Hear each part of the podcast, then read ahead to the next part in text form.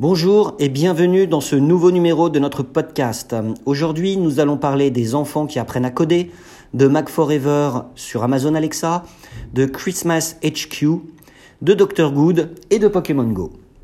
C'est parti. Les enfants vont pouvoir apprendre à coder grâce à Google Santa Tracker.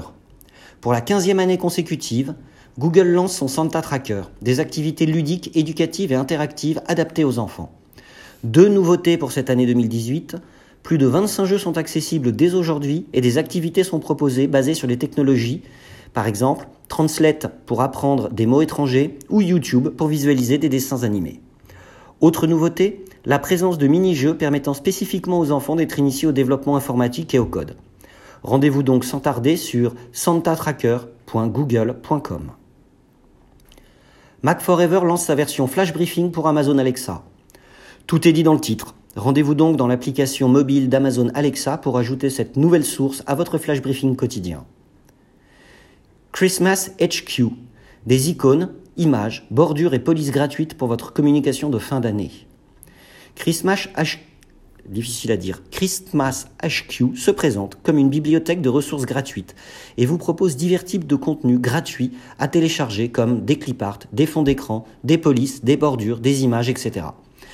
C'est à télécharger sur christmashq.com/designs. Dr Good, aka Michel Simès, lance son nouveau magazine.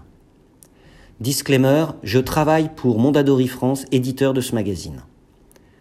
Après le succès phénoménal de Dr Good lancé il y a seulement quelques mois, Mondadori France et Michel Simès relancent leur succès avec une déclinaison food. Dr Good, c'est bon, à retrouver tous les trois mois chez votre marchand de journaux.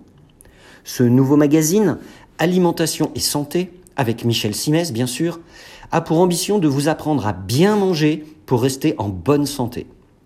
Une couve fort appétissante que vous trouverez dès aujourd'hui chez votre libraire ou chez votre marchand de journaux pour 3,95€. Pokémon Go, les combats entre dresseurs sont enfin arrivés. Depuis quelques heures, les combats entre joueurs sont activés pour tous les joueurs ayant au moins un niveau 10. Pokémon Go étant entièrement construit sur la géolocalisation, vous devrez bien sûr rencontrer physiquement un joueur pour l'affronter. Mais ça n'est pas tout, vous pourrez également affronter à distance un autre joueur à condition d'être ami avec lui, au moins de niveau excellent ami ou meilleur ami. Pour l'entraînement, Niantic a aussi prévu des joueurs virtuels. Vous allez donc pouvoir affronter les personnages épiques de la franchise. Je vous souhaite de très bons combats. Voilà, c'est tout pour aujourd'hui. Je vous souhaite une très bonne journée et je vous dis à plus tard pour un prochain épisode.